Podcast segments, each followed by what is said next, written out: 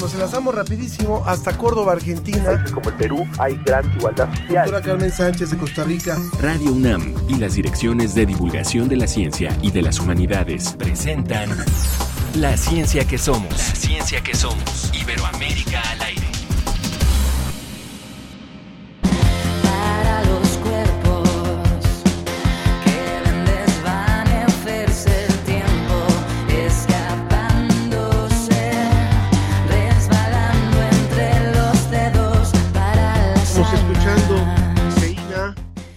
Una banda de rock indie alternativa originaria de Madrid. Iniciamos una nueva emisión de La Ciencia que Somos, Iberoamérica al aire, una producción de las direcciones de divulgación de la ciencia y de las humanidades de la UNAM. Eh, Saludo a mi compañera Ana Cristina Olvera, yo soy Ángel Figueroa. Hola Ángel, me da muchísimo gusto saludarte esta mañana de viernes, ya listos para el fin de semana. En México, fin de semana largo para muchos. Y estamos muy contentos de hacer este nuevo programa. En esta ocasión queremos saludar al Instituto Latinoamericano de la Comunicación Educativa, el ILCE, que también nos transmite cada semana. Y bueno, tenemos mucha información el día de hoy, Ángel. Vámonos de una vez, vámonos de una vez.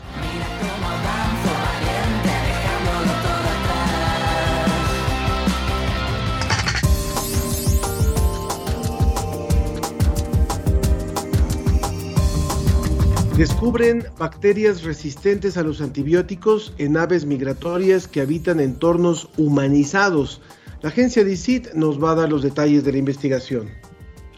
Platicaremos con las científicas mexicanas sobre el cubrebocas que fue desarrollado en la UNAM y que gracias a sus materiales antimicrobianos inactiva el virus del SARS-CoV-2.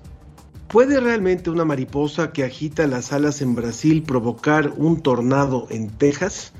Así tu- titularon el artículo que descubrió por primera vez el caos. Y a petición de nuestro radioescucha Mario Morán, hoy hablaremos de esta teoría. Y este sábado 13 de noviembre se va a realizar la Noche de las Estrellas 2021 de manera virtual, así que escuchen todas las actividades que se han preparado para el público.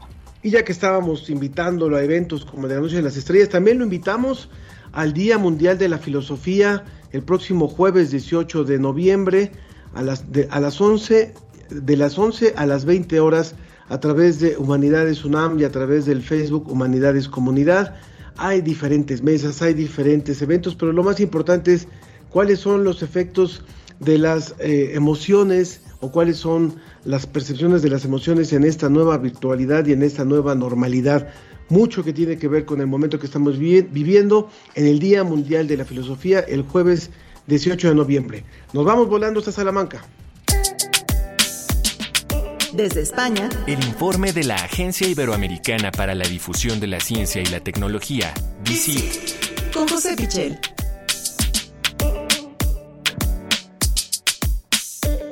Siempre es un gusto saludarte, querido José. Saludos hasta Salamanca, en donde son ya por ahí de las 5 de la tarde y estamos listos para escuchar el reporte con algo bien interesante que tiene que ver con los dinosaurios y estos, estas colonias que se han encontrado de posibles huevecillos. Cuéntanos, por favor, José.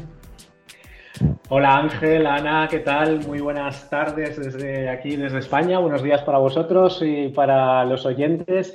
Sí, arrancamos eh, viajando hasta Argentina para contar que se ha obtenido el primer registro de un comportamiento social eh, complejo en una especie de dinosaurio. Estamos hablando del eh, musu, a ver si lo digo bien, Musaurus patagonicus, que eh, sería un antecedente, un antecesor de los grandes dinosaurios herbívoros que, todos conocemos. La zona de la provincia de Santa Cruz, en Argentina, eh, tiene yac- yacimientos muy, muy importantes de, de dinosaurios y es una fuente de conocimiento inagotable.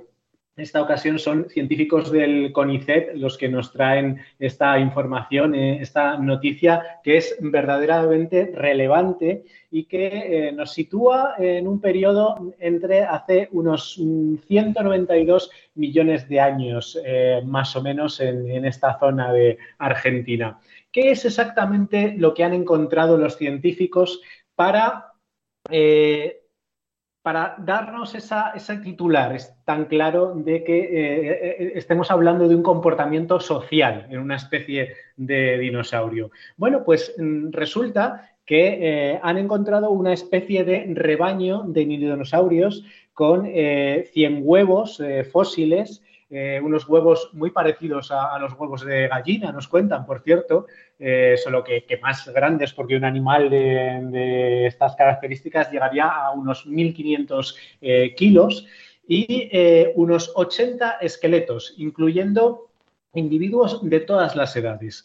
Bien, esto es muy interesante y nos habla de ese comportamiento social porque, según los investigadores, hay muchos indicios de que eh, tendrían mucha organización interna en este grupo. Por ejemplo, no están distribuidos los esqueletos al azar, sino que están agrupados de alguna manera por las diferentes edades que tendrían eh, los distintos individuos. Y al ser decenas de ellos, pues eh, parece que estarían dedicados a diferentes eh, actividades o que tendrían un orden para hacer las cosas. Y además, eh, todos estos indicios estarían relacionados también con eh, una costumbre de volver probablemente cada año a esta zona que sería un antiguo lago según los investigadores. Así que uniendo todas esas piezas, los investigadores dicen, los paleontólogos nos cuentan que estaríamos ante una especie que de alguna manera tendría un comportamiento de, ese tipo, un comportamiento muy organizado, un comportamiento social, un comportamiento en el que los diferentes individuos tendrían su propio rol, su propio, eh, su propia, su, propio lugar en el esquema eh, social. ¿no? Así que eh, es realmente interesante y sobre todo porque es la primera vez que tendríamos esas evidencias en un grupo de, este tipo de dinosaurios que, como decía al principio, serían unos dinosaurios primitivos anteriores a la mayoría de las especies que más nos suenan, que más conocemos. José, pues para los amantes de los dinosaurios, que son muchos, muy interesante saber cómo se comportaban pues estos dinosaurios primitivos. Y ahora la siguiente nota pues es muy preocupante porque sabemos que uno de los retos más importantes que enfrentaremos en los próximos años es precisamente la resistencia que hemos generado a los eh, medicamentos y esto se está notando también en otras especies que conviven con nosotros. Sí, estamos hablando de una investigación que ha detectado que aquí en España, en aves que viven en entornos humanizados, cercanos a las ciudades, eh, cercanos a la presencia de las personas, habría bacterias resistentes a, los antibióticos. Sabemos que este empieza a ser un problema muy grave, seguramente cobre mucha más relevancia cuando eh, definitivamente dejemos atrás eh, la pandemia y nos enfrentemos a un problema sobre el que la OMS ya ha llamado la atención y es que en las próximas décadas se podrían producir muchísimas muertes porque nuestros antibióticos ya no funcionan igual de bien frente a las bacterias. Hemos abusado de su uso tanto eh, para la salud humana como para actividades ganaderas y esto ha provocado que eh, de alguna manera las bacterias se adapten a esos antibióticos que están por doquier ya incluso en el medio ambiente y hayan evolucionado, hayan cambiado algunas de sus características para poder escapar a esa acción de los antibióticos. todo, como digo, es un poco, bueno, pues culpa del uso que, que hemos hecho de, esos antibióticos y sobre todo el abuso que hemos hecho eh, de ellos. Lo relevante de esta investigación y de otras eh, muchas eh, que, está habiendo en esta línea es que esas resistencias bacterianas no solo las podemos encontrar ya en ambientes hospitalarios, por ejemplo, que, se empezaron a detectar en esos ambientes, sino incluso ya en el medio ambiente.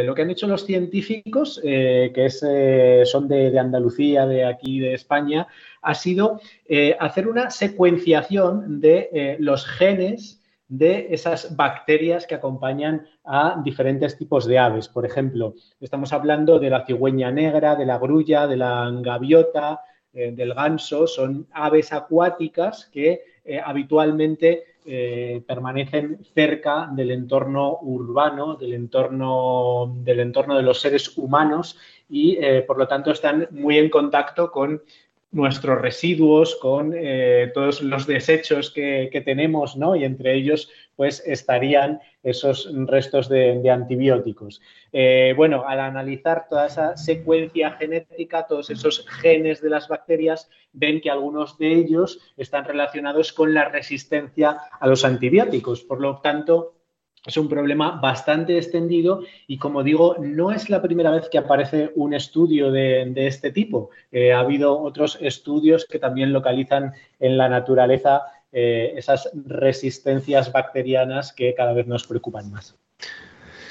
Vaya temas, José, muchísimas gracias por esta información y por favor dile al público que nos está escuchando y viendo en dónde pueden encontrar más eh, información sobre esto, más notas de la agencia. Pues como siempre, en la Agencia Iberoamericana para la Difusión de la Ciencia y la Tecnología, DICIT, eh, cualquiera puede consultar nuestras informaciones en www.dicit.com. Ahí tienen eh, toda la información de ciencia y tecnología de todos los países de Iberoamérica. Muchas gracias. Tus, fans de Colombia, Sam y Nico, luego, luego dicen cómo aporta este tipo de descubrimientos a la ciencia actual. Por supuesto que son fundamentales para ir entendiendo en dónde estamos parados y hacia dónde vamos.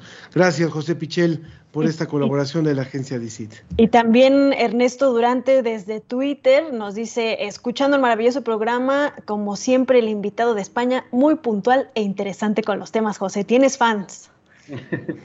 Bueno, pues muchísimas gracias. Aquí seguimos trabajando eso para aportar más información todos los viernes. Un saludo para todos. Muchas gracias, José. Y bueno, rápidamente, recuerden, mañana sábado, Noche de las Estrellas, el domingo 14 de noviembre, Día Mundial de la Diabetes.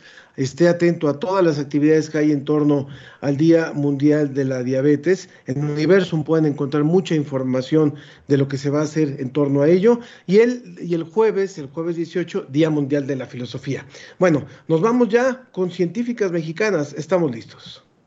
Conoce a las mujeres que hacen ciencia. Científicas mexicanas en primera persona. En primera persona.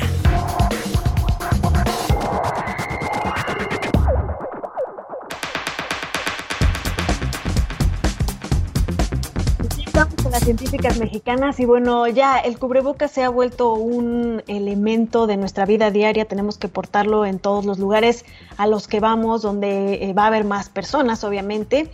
¿Y qué les parecería tener un cubrebocas que desactiva el virus SARS-CoV-2? Pues ya está con nosotros la doctora Sandra Rutil. Ella es, tiene una maestría en ciencias y realizó su doctorado en el Departamento de Ingeniería de la Universidad de Cambridge, Inglaterra, y es investigadora del Instituto de Investigaciones en Materiales de la UNAM y viene precisamente a contarnos sobre un cubrebocas desarrollado en esta máxima casa de estudios que tiene un material que se llama SAC-Q que desactiva no solo este virus, sino otras bacterias que se encuentran también en los hospitales. Sí, bueno, en la búsqueda de, tener alternativas, ustedes justo estaban hablando hace unos minutos respecto a las resistencias eh, bacterianas que, que, estamos viviendo hoy en día. Eh, nosotros llevamos varios años justamente tratando de estudiar materiales que nos puedan ayudar a combatir eh, con esta resistencia bacteriana, es decir, tener una alternativa para eh, luchar contra las bacterias, ¿no? Sobre todo porque las bacterias son muy prolíferas a crecer en las superficies, de manera que eh, buscábamos una superficie que tuviera propiedades antibacteriales. Y bueno, allí hemos estado trabajando eh, mucho con, con, la plata y cuando se nos vino el asunto de, la pandemia, aunque ya habíamos iniciado un poquito antes esta investigación, vimos que también tal vez estos materiales que habíamos estado estudiando podrían eh, tener una propiedad antiviral. De allí eh, nació la idea de extender nuestras investigaciones de antibacterial a antiviral o virucida, viricida en ese sentido, y cuando empezamos con la pandemia vimos la relevancia del tema, ¿no? Allí fue justamente por allí de marzo cuando tenemos todo el problema encima, eh, empezamos a ver un poco de la investigación y ver que sí, en el cobre era una de las superficies donde el virus sobrevive menor tiempo, es, es inactivado rápidamente en el cobre y de ahí vino la idea, bueno, vamos a mezclar cobre y plata y eh, justamente hicimos unas pruebas preliminares y vimos que la mezcla de tener los dos elementos juntos, cobre y plata, era mucho más activa para luchar contra eh, tanto el virus como un conjunto de bacterias que efectivamente son multidrogoresistentes y que están catalogadas como tal. De allí nació, bueno, si podemos tener este recubrimiento, ahora busquemos cómo aplicarlo en un eh, material que pudiéramos usar en un cubrebocas. Allí empezamos entonces a depositar las películas, estas muy delgadas que tenemos, que son 30, 40 nanómetros de cobre y plata sobre el material filtrante que es el polipropileno, es lo que más se usa en todos los sistemas de protección personal, en todos los diferentes tipos de mascarillas. Allí empezamos a justamente a, depositarlo y a probarlo para eh, efectivamente evaluar que sí estaba funcionando y que sí puede inactivar alrededor de un 70-80% del virus en las primeras horas en contacto. Ya esto directamente en colaboración con el Hospital Juárez de México, donde ellos tenían acceso al virus, porque es un hospital COVID y tenían muchísimos pacientes allí, podrían realmente hacer las pruebas y estudiar la inactividad del virus una vez que estuviera en contacto con la plata cobre. De allí nació. Sí. ¿Cómo funciona, doctora? ¿Cuánto tiempo se tarda en desactivar el virus? Porque como nos decía, esto es en las primeras horas. Eh, más o menos cuánto, cuánto tiempo tarda y cómo funcionaría en este cubrebocas. Lo que hicimos fue pruebas de 2, 4, 8, 24 horas. Eh, por, por, la metodología que estamos utilizando nos resulta un poco difícil hacer a tiempos más cortos, pero lo que nosotros vemos es que desde las dos horas hay alrededor de un 20-30% de inactivación del virus y se va incrementando con el tiempo. A las 24 horas nosotros ya no detectamos nada del virus en la superficie. Entonces, por allí alrededor de eh, entre 8 y pues 10 horas o algo por el estilo, vendimos de 8 a 24, en 24 ya no hay virus en la superficie. Entonces, después de 8 horas, eh, prácticamente se está inactivando. Y para las bacterias, estas eh, multidrogos resistentes, pues es muchísimo más efectivo. Allí desde las 2 horas tenemos un porcentaje de inhibición del crecimiento bacteriano casi del 100% en tres de las cepas y como del 80% en otras cepas. Entonces, para bacterias es muchísimo más efectivo.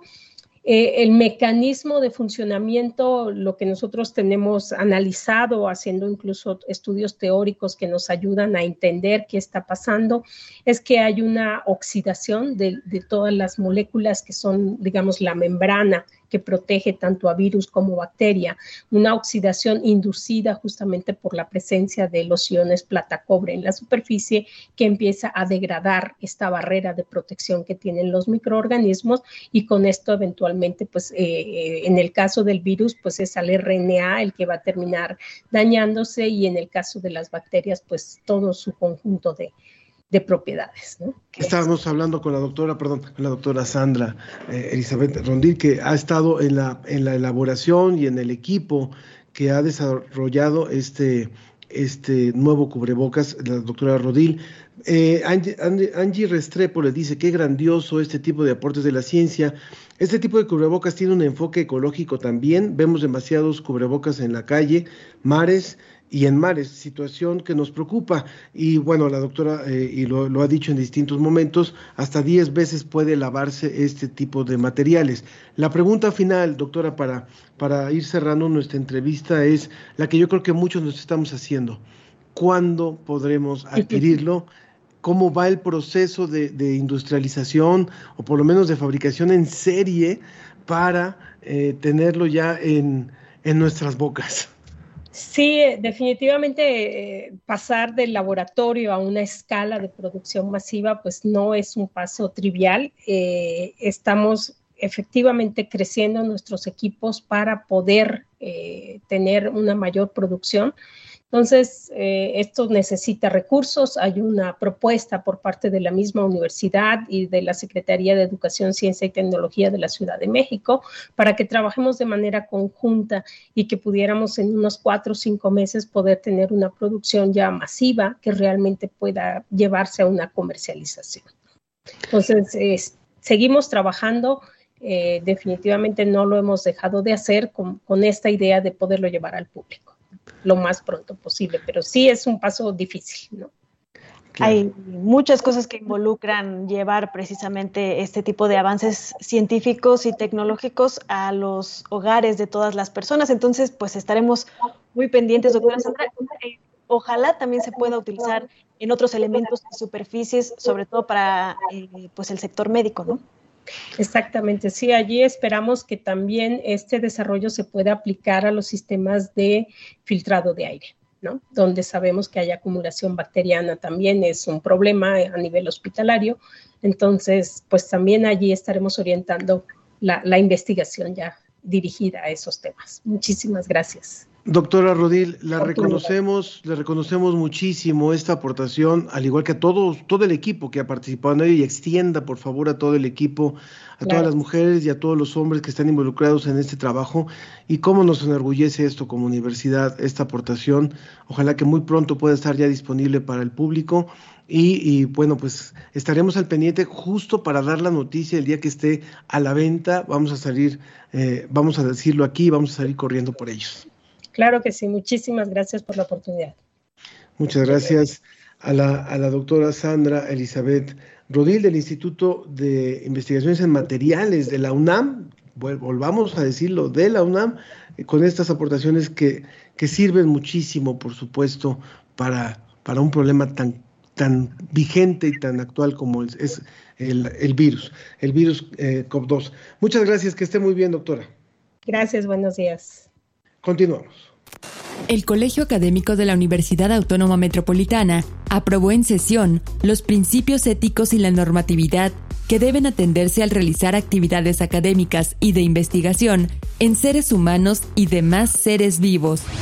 Este planteamiento se presentó en un documento creado por un grupo de profesoras y profesores de las cinco unidades académicas de la institución, coordinado por el doctor Gustavo Pacheco López, director de la División de Ciencias Biológicas y de la Salud de la Unidad Lerma.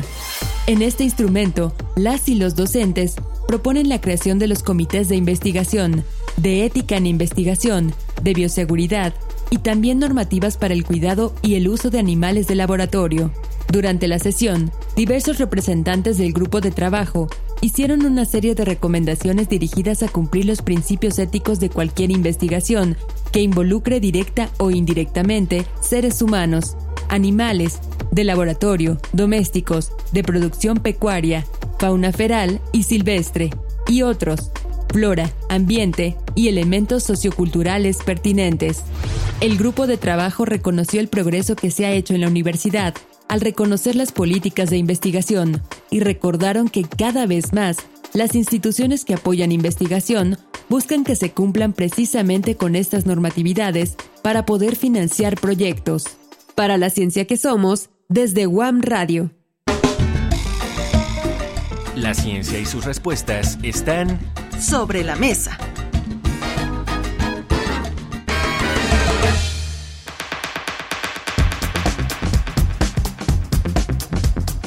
Como lo decíamos al inicio del programa, uno de nuestros radioescuchas justamente nos propuso este tema y lo que usted nos dice pues nos parece siempre muy importante, así que hacemos caso.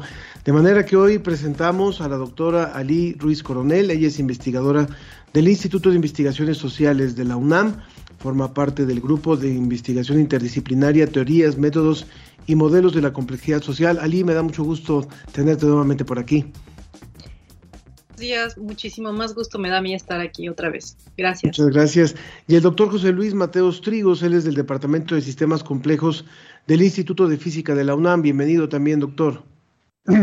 Muchas gracias por la invitación, un placer. Este programa lo hacemos entre la Dirección General de Divulgación de la Ciencia y la Dirección General de Divulgación de las Humanidades.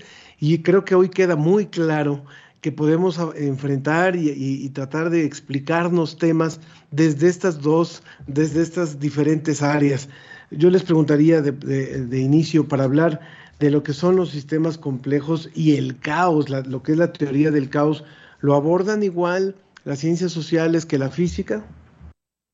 Venga, doctor. Bueno, pues eh, sí, los sistemas complejos eh, incluyen no solo las ciencias naturales y las matemáticas, sino también a las ciencias sociales. Y claro, el enfoque, el enfoque puede ser eh, un tanto diferente, pero el objetivo es el mismo, entender la complejidad de muchos fenómenos, que puede incluir fenómenos biológicos, fenómenos físicos o químicos, y desde luego fenómenos sociales.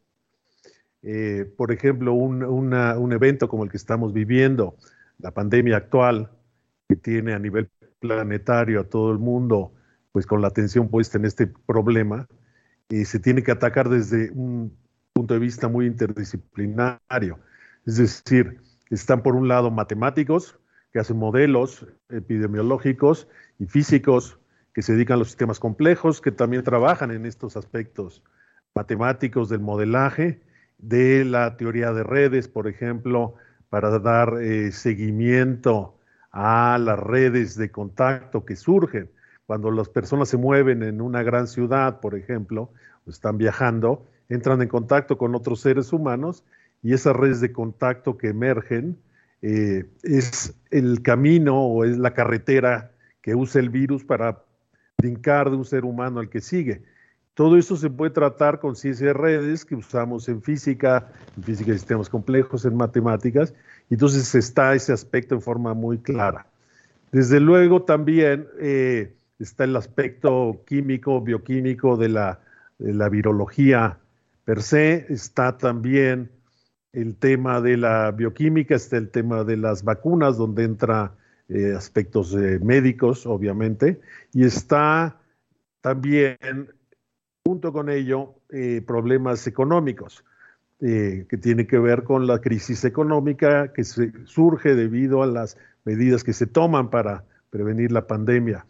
Está, por otro lado, aspectos psicológicos, en donde eh, pues el encierro prolongado, millones y millones de seres humanos, ha hecho un- una especie de una depresión colectiva, una angustia colectiva que tiene que abordarse desde ese otro punto de vista.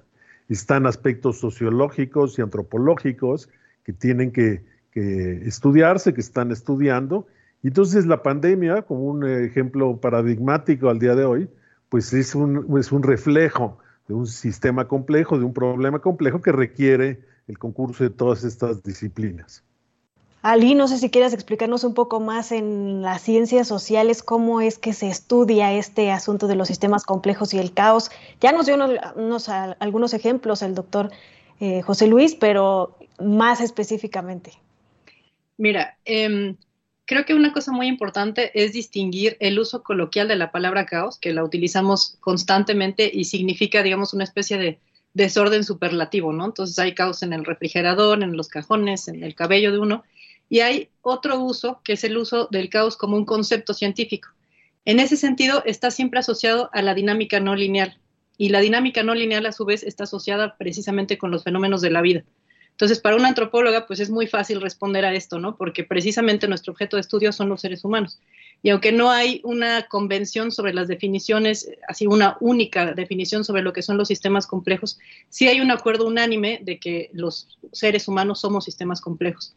Cada una de nuestras partes, eh, digamos, de nuestras escalas, eh, tiene eh, atributos de la complejidad, ¿no? Por ejemplo, somos sistemas abiertos, es decir, estamos en una relación de intercambio con el medio, el medio, digamos, incorporamos del medio energía, información, materia, la procesamos y la regresamos. Entonces, en ese sentido, somos sistemas cibernéticos, ¿no? Que transforman la información, somos sistemas termodinámicos que transforman la energía.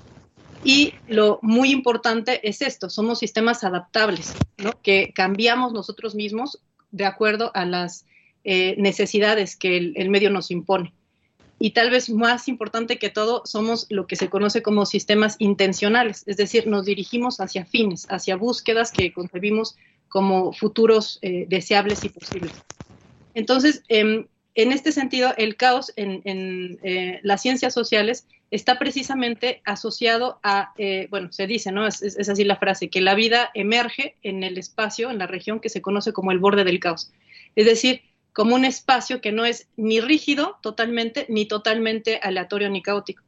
Entonces, para un ser humano, el alejarse de eso es nocivo, ¿no? Este, yo, por ejemplo, trabajo con esta hipótesis y con esta perspectiva eh, la antropología médica asociada a la salud de las personas que se encuentran en condición de calle. El régimen que es completamente rígido eh, se consigue normalmente con el envejecimiento cronológico, ¿no? Es decir, las series de tiempo que generamos fisiológicamente, conforme va avanzando nuestra edad, se vuelven muy rígidas, ¿no? Muy estables, etcétera. Y eh, las que son características de padecimientos asociados a enfermedades crónicas son aleatorias, azarosas. Y la hipótesis que nosotros encontramos es que con personas que son jóvenes, pero que se encuentran en situación de calle, estas series de tiempo se acercan hacia el régimen del caos. Entonces, eh, es un descubrimiento, digamos, relevante en el sentido de que no son razones biológicas, son razones sociales. Ellos no tenían una enfermedad crónica ni tenían un envejecimiento crónico, este, digo, cronológico, pero por las condiciones de vida, por la marginación, por la exclusión, su régimen se acerca a este. Entonces, creo que ese es un ejemplo muy concreto, porque además, como decía el doctor José Luis Mateos, eh, la perspectiva principal es buscar soluciones a estas problemáticas. No es una ciencia descriptiva, es una ciencia que busca hacer intervenciones a través de la comprensión de los fenómenos eh, desde una perspectiva científica e interdisciplinaria. Cuando hablas de, de, la forma en la que generalmente suele usarse el concepto del caos, creo que sí eh, tendríamos que aclararlo muy bien porque justamente nosotros eh, o en, el, en la jerga cotidiana se maneja de una manera que no es la que utilizan los, los científicos ni los, ni los físicos ni los científicos sociales. Yo le preguntaría, me, acuerdo de un encabezado una vez en, en un periódico en Toluca que decía, después de un 2 de noviembre, decía, caótico caos vial. Ese era el encabezado a, ocho columnas. Imagínense nada más qué tipo de caos fue aquel. Pero bueno, eh, eh, lo que yo le preguntaría doctor Mateos también es, eh, tan importante es el estudio y el uso de la teoría del caos y el uso de la teoría de sistemas, que incluso ya fue merecedora de un premio Nobel por en el estudio del cambio climático. ¿Cómo es que nos sirve justamente para entender mejor muchos fenómenos el aplicar este tipo de, teoría de sistemas, doctor? Sí, ese, sí, respecto, habría que, habría que mencionar brevemente, la teoría del caos eh, viene desde finales del siglo XIX y es una teoría matemática para tratar de entender la estabilidad de, muchos sistemas, como el sistema solar, por ejemplo, en astronomía. El, caos es un, fenómeno que se da en forma muy común. El caos tiene que ver con movimientos aleatorios y de ahí viene este nombre coloquial para distinguirlo de procesos aleatorios o estocásticos. El, arranque de la teoría del caos viene en el siglo pasado, en los 60, justamente con la idea de tratar de entender el clima.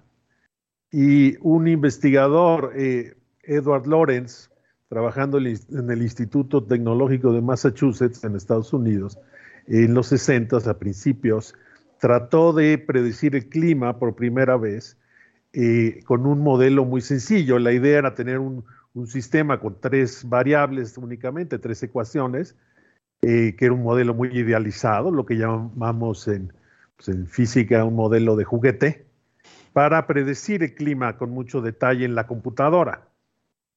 Él sabía perfectamente que el clima es más, más, más complicado, pero dijo, bueno, voy a empezar con tres variables.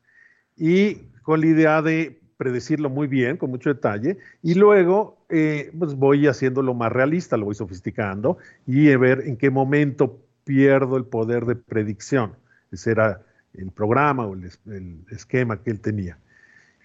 Curiosamente, con esas tres ecuaciones, no solo no pudo predecir aún con un sistema tan sencillito, sino que lo que descubrió irónicamente fue el caos. Es decir, el caos tiene que ver con que si tú cambias ligeramente una condición inicial en tu sistema, de repente se te desborda. Déjenme ponerles un ejemplo rápido. Imagínense que yo tengo este modelito de Lorentz del clima y tengo variables como la temperatura, la presión, otras. Eh, si cambio la temperatura en una parte en un millón, después de mejor unas cuantas semanas, ya no sé si va a estar el clima a 37 grados o, va a estar a menos 22. Pues de repente hay una variación de 50 grados aún en este modelito. Entonces esto fue un, pues como una cubetada de agua fría, porque dices, bueno, si no podemos predecir en un sistema tan simple con solo tres ecuaciones, pues imagínense si tenemos 10, si tenemos 80 o 200 variables. ¿Qué es lo que ocurre con el clima real? Entonces, ese es un problema que hay que tener en cuenta para entender que, cómo interpretar los modelos matemáticos que nos dicen cómo va a ser el clima en un año o en 10 o en 100 años. El caos siempre está presente en muchos casos y entonces hay que ser muy cauteloso con esas predicciones, básicamente con la, incertidumbre que surge. Entonces hay, el caos está no solo inmerso en un sistema como el clima, sino que de ahí surgió la idea del caos. Eh, este premio Nobel eh, se, le otro, eh, se le entregó a tres personas, a dos meteorólogos que hacían modelos o hacen modelos del clima desde los 60, 70 del siglo pasado, y a un físico italiano, Giorgio Parisi, que ha trabajado también en sistemas desordenados y en muchos otros fenómenos de física muy importantes, y en particular un fenómeno que él le llama le llamó resonancia estocástica, que tiene que ver con alteraciones en el clima debido a las fluctuaciones y al ruido. Entonces, eh, él también ha hecho contribuciones importantes y eh, pues lo importante de este premio, para al menos para muchos de nosotros, es que es la primera vez que se otorga eh, en general al área de sistemas complejos y se reconoce en particular al área de cambio climático y física de sistemas desordenados y caos. Muy, muy, interesante. Y bueno, ya se reportó Jorge Morán Guzmán, que es el radio escucha que nos sugirió esta mesa. Nos agradece mucho. Los felicita a ustedes, doctores, por su explicación tan clara. Y bueno, también nos comenta que estudió en el ILSE, que como comentábamos al principio del programa, nos retransmite este programa. Doctora Ali, ¿qué es lo que faltaría eh, estudiar? Me imagino que siendo eh, un, un, campo tan eh, vasto, hay muchas cosas que se pueden todavía estudiar, sobre todo también desde la perspectiva de las humanidades y las ciencias sociales. Bueno, voy a hacer énfasis otra vez en que justamente las ciencias sociales quieren eh, desteñir, digamos, esta división tajante que hay entre las ciencias naturales y las ciencias sociales. Es verdad que tenemos que tener una formación en cualquiera de las dos para poder aportar ¿no? a, a la interdisciplina. Es decir, si no tuviéramos, si yo, por ejemplo, no tuviera una visión antropológica, totalmente antropológica, no podría aportar a un equipo interdisciplinario, ¿no? Entonces, sí es, sí es eso, digamos, fundamental. Pero para abordar un problema, para estudiarlo, después poco a poco se ve más bien como un problema científico en el cual aportamos desde diversas perspectivas. Entonces, eh, otra vez un poco eh, abundando en lo, que, en lo que mencionó el doctor José Luis Mateos anteriormente, precisamente a lo que se premia con el Nobel es a esta perspectiva de la complejidad que involucra varios aspectos, ¿no? Particularmente este, Klaus Hasselmann, en su trabajo, eh, digamos que incorpora el efecto que tiene la actividad humana en el clima, ¿no? Y esto es fundamental porque entonces no se ve como un fenómeno estrictamente natural, y no se ve a los seres humanos como si fuéramos ajenos al entorno en el que vivimos, sino que se ve a los seres humanos como parte del. Entonces, por un lado, nos impele la responsabilidad de actuar, de tomar conciencia del impacto que tenemos en nuestro actuar, en nuestro existir sobre, sobre este planeta, pero al mismo tiempo nos da la esperanza de que precisamente porque nosotros somos quienes estamos causando esto, podemos también intervenir y, como decía al principio, al ser sistemas intencionales, modificar nuestra trayectoria hacia otro estado deseable y las ciencias de la complejidad que están a veces este, un poco rodeadas de ese halo, místico, ¿no? Que está hacia un paso de la superchería, que no se sabe exactamente qué son, realmente son algo muy cercano, muy útil, ¿no? Porque nos ayudan a resolver problemas cotidianos. Es decir, en el centro de la ciencias de la complejidad se ven temas justo como decía este Ángel al principio, importantísimos como el tránsito, que a todos nos tiene este, molidos, ¿no? La contaminación, muchísimas enfermedades que se conocen como emergentes o complejas, ¿no? Pero digamos, yo diría que para las personas que quieran saber exactamente qué es un sistema complejo, pues se ven en el espejo, ¿no? Y se vean a sí mismos. Ahí están todas las características de un sistema complejo. Entonces, siempre que haya problemas, y estoy segura de que siempre los va a haber, ¿no? Este, siempre va a haber la necesidad de una perspectiva científica precisamente que trate de abordarlo científicamente y trate de aportar con soluciones. Entonces, el espacio para la ciencia de la complejidad es pues múltiple, es infinito, es inacabable y más bien lo que hace falta pues es científicos que se interesen por esta perspectiva. Ya para terminar, diría que lo más difícil realmente de esta perspectiva no es encontrar su utilidad, sino eh, contradisciplinarse para poder tener una perspectiva un poco más humilde que permita el diálogo con otras ciencias, que permita entender que no hay ciencia superior, que no hay conocimiento superior, es decir, que ni la antropología, ni la física, ni las matemáticas pueden resolver algo por sí mismas, sino que se necesita la interacción conjunta. Y a veces realmente esta es la parte que cuesta más trabajo conseguir, ¿no? Es la, el, el, trabajo conjunto, respetuoso, eh, en el que aporte cada quien su, su propio saber y su propia mirada. Doctora Luis Ruiz Coronel del Instituto de Investigaciones Sociales y doctor José Luis Mateos del eh, Instituto de Física de la UNAM, muchísimas gracias a ambos por esta aproximación. No es suficiente, pero es una aproximación. Ojalá que los, el público se quede interesado y pueda ir por más. Y para que este programa no se vuelva un caos, tenemos que ir a la siguiente sección. Pero muchas gracias, muchas gracias. Vámonos rápidamente a hablar bueno. de la noche de. Muchas gracias, muy buenas. Hasta luego, gracias. La ciencia que somos, la ciencia que somos. Entrevista. Pues ya estamos listos para que mañana se celebre uno de los eventos más importantes de la divulgación de la ciencia en nuestro país. Es una noche de las estrellas, pero las estrellas del firmamento. Y para platicarnos un poco al respecto, todos los detalles de esta celebración que esta vez será virtual de nueva cuenta en su gran medida. Ya está con nosotros el doctor José Franco. José, muchas gracias por estar con nosotros. Pepe, como te conocemos más coloquialmente. Pues es un placer estar con ustedes, Cris. Hola, Cris. Hola, Ángel. Qué gusto. Igualmente, Pepe. Cuéntanos, pues vamos a hablar de Kepler este año. Eh, ¿Qué más vamos a festejar en esta gran noche de las estrellas? Pues mira, vamos a festejar muchísimas efemérides. Este año tenemos un buen número de efemérides, pero definitivamente la más importante es el celebrar los 450 años del nacimiento de Kepler. Kepler fue un gigante de la astronomía, eh, revolucionó nuestro conocimiento del sistema solar. Él pudo desentrañar esta coreografía que hacen pues todos los planetas alrededor del Sol, supo extraer de las observaciones de Tycho Brahe las relaciones. Y pues yo creo que es muy, muy importante el rendirle homenaje al buen Johannes Kepler.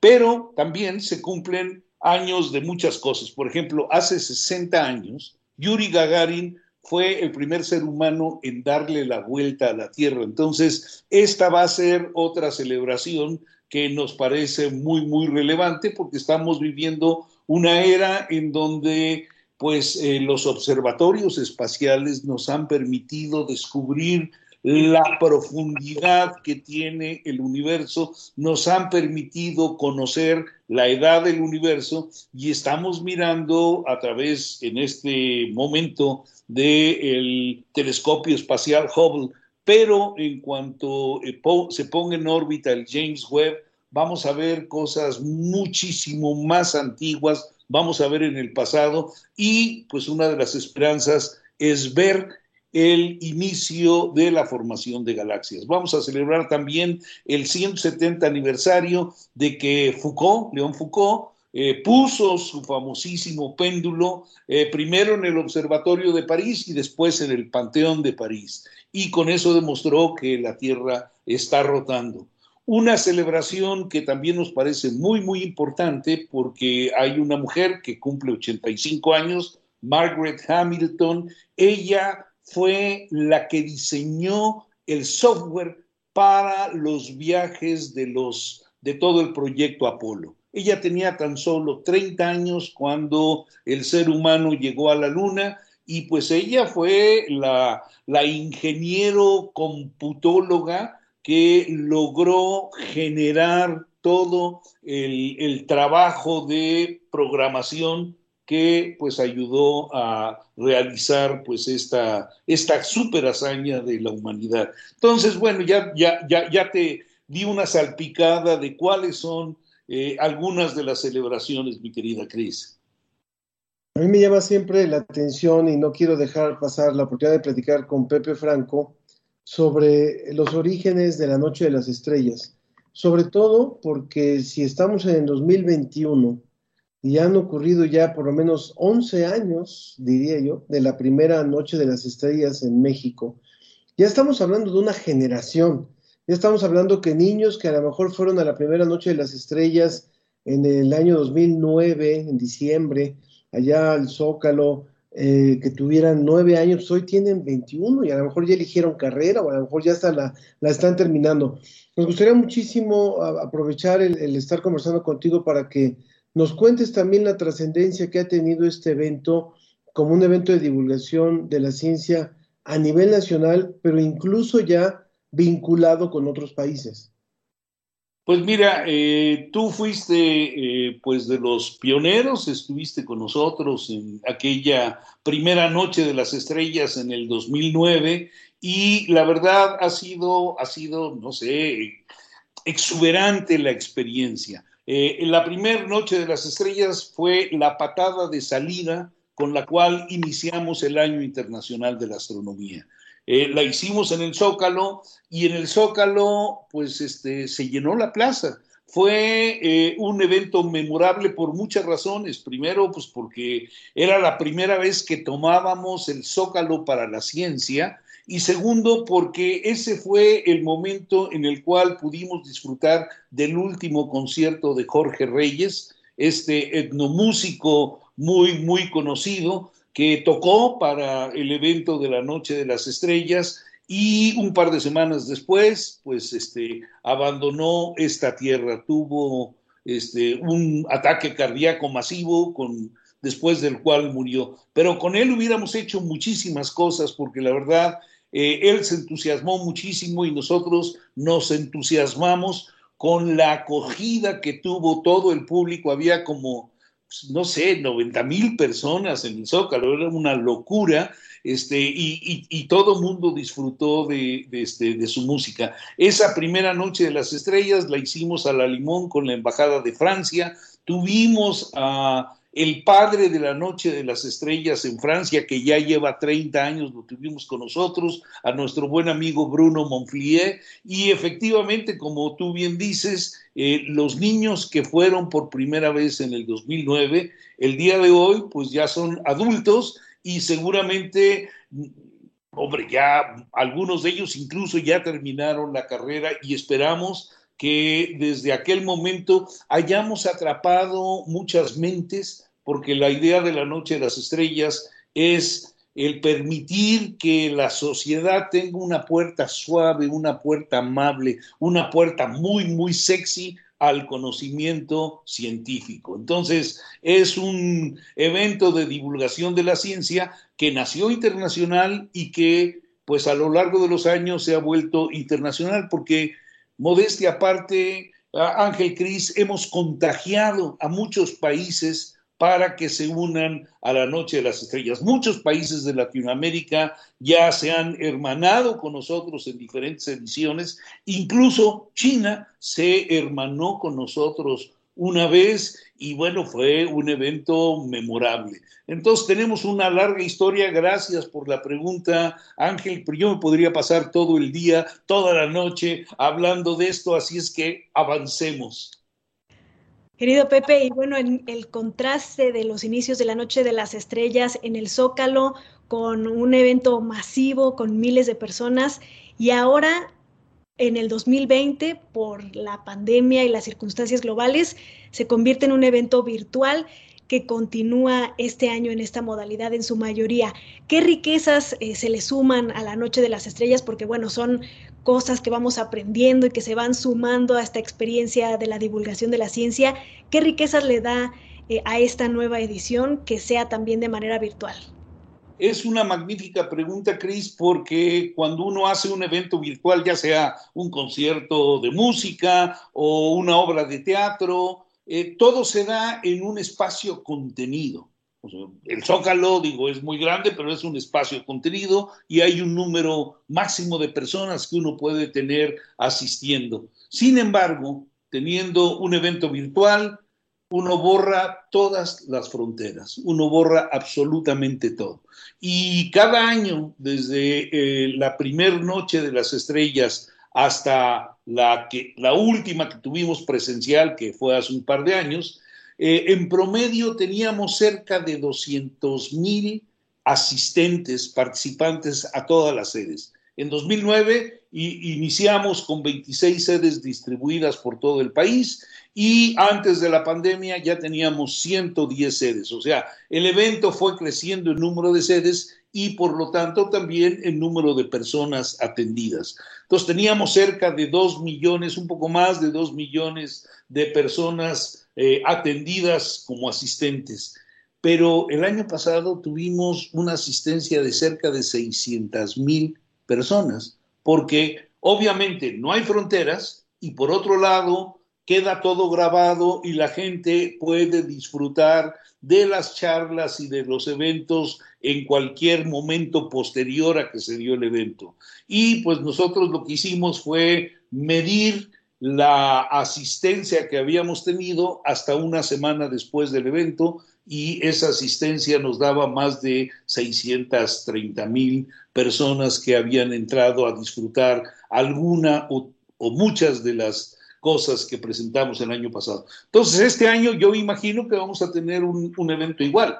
Y anteriormente, pues eh, básicamente habíamos estado con, hermanados con países en Latinoamérica y con China. Y bueno, con Francia, porque nacimos nacimos, este, nos trajo la cigüeña desde París, como, como todo el mundo sabe, o sea, nacimos hermanados con, con Francia, pero ahora pues eh, tuvimos gente eh, mirando los eventos desde España, desde Estados Unidos, o sea, cualquier persona de habla hispana en cualquier lado del mundo puede seguir esto. Y yo creo que a partir de ahora los eventos que hagamos para la Noche de las Estrellas van a ser híbridos.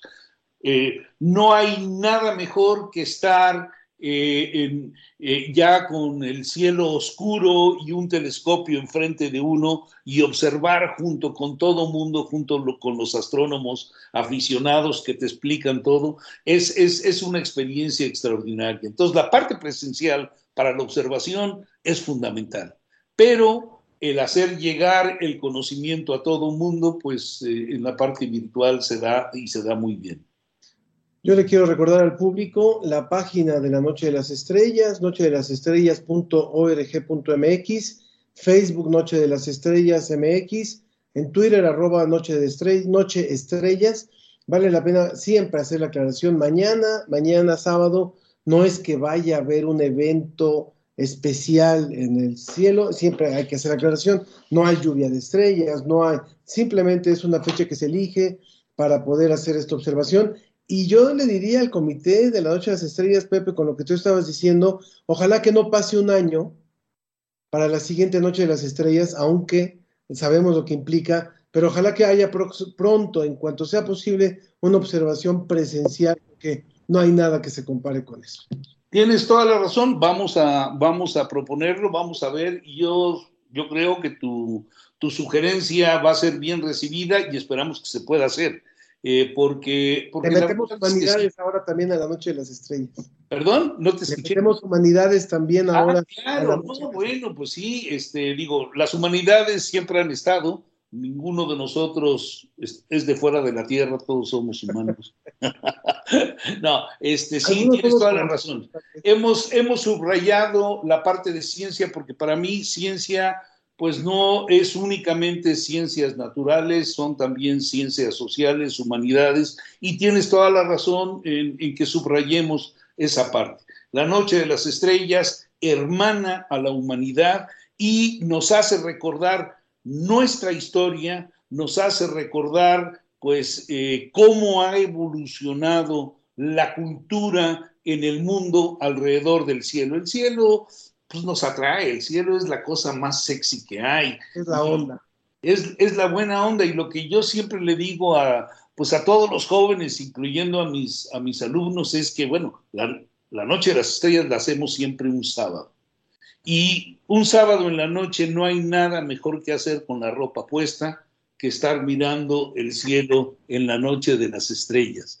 Y, y hablando de eventos, este, Ángel, eh, el viernes de la semana entrante, o sea, dentro de una semana, vamos a tener un eclipse de luna. Así es que de una buena vez invitamos a todo mundo a que vea de manera virtual o presencial en donde puedan el eclipse de luna que va a haber. ¿Mm?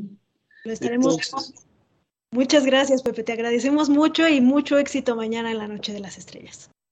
Esto fue La Ciencia que Somos. Iberoamérica al aire. La Ciencia que Somos. La Ciencia que Somos. Una coproducción de Radio UNAM y las direcciones de divulgación de la ciencia y de las humanidades.